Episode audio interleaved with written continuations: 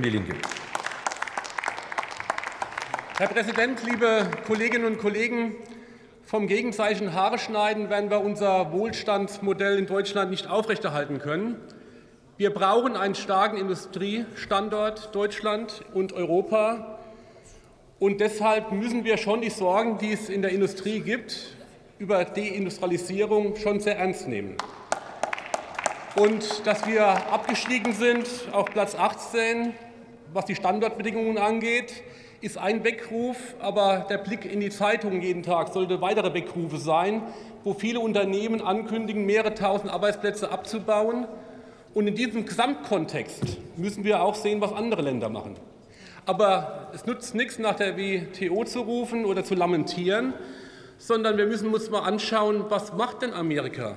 Sie nehmen e-, enorme Summen in die Hand, um in eine klimaneutrale Wirtschaft zu investieren. Und sie verbinden das mit Jobs im eigenen Land, die auch noch gut bezahlt werden sollen. Ich würde sagen, als Linker und auch als Gewerkschafter, bitte nachmachen.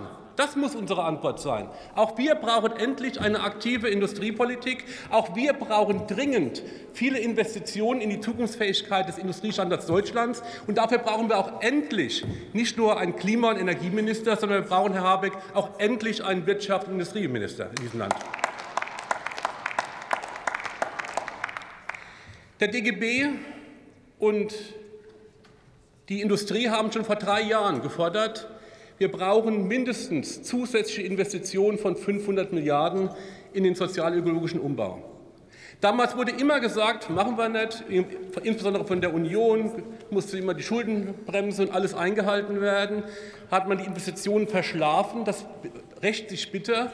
Und das ist eine Antwort auf das, was jetzt passieren muss. Wir brauchen dringend zusätzliche Investitionen in diesem Land, um die Standardbedingungen zu verbessern, um Infrastruktur zu verbessern, um Bildung zu verbessern, damit Deutschland als Industriestandard wieder lukrativer wird.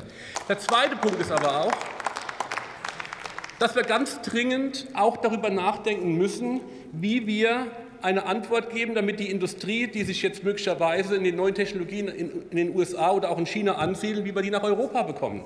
Wir haben ja Anfänge mit den IPSISE-Projekten. Die müssen aber auch ausgedehnt werden. IPSISE zum Beispiel ist auch die, dass die Batteriezellenfertigung in Deutschland ansiedelt. Solche Projekte müssen aus, ausgedehnt werden. Und was wir auch brauchen, dass diese Genehmigungsverfahren endlich beschleunigt werden. Wenn in Amerika innerhalb von vier Monaten umgesetzt werden kann, aber bei uns dauern diese Entscheidungen über zwei Jahre, dann ist das ein Standardnachteil für Deutschland Europa. Das kostet Arbeitsplätze der Zukunft. Da muss endlich was gemacht werden. Und Herr Habeck, neben den Sonntagsreden, die Sie hin und wieder da halten dazu, muss endlich auf europäischer Ebene auch gehandelt werden. Und jetzt wird schon wieder der Streit, geht schon wieder der Streit los machen wir lieber gar nichts, wie uns mit den Franzosen zum Beispiel zum Motor dieser Entscheidung zu machen. Ja, die Franzosen würden gerne auch mehr Geld in die Hand nehmen und da wird unser Finanzminister schon wieder unruhig und sagt, es gibt keine neuen Schulden und so weiter. Lassen Sie doch endlich uns auch die Fiskalregeln in Europa so verändern, dass eine goldene Regel eingesetzt wird.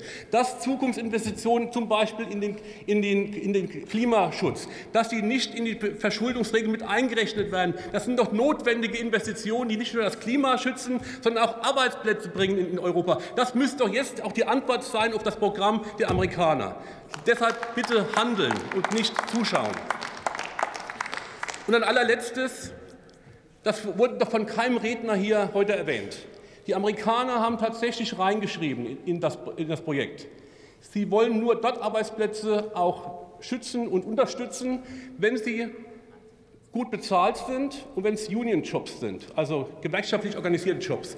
Wo sind bei uns IPSISE-Projekte, Herr Habeck, wo wir das an Verbindungen knüpfen, dass eine Tarifbindung hergestellt wird, dass Mitbestimmung hergestellt wird und dass möglicherweise auch schnell Betriebsräte gewählt werden. Das müsste auch unsere Antwort sein. Investitionen mit guter Arbeit verbinden. Vielen Dank.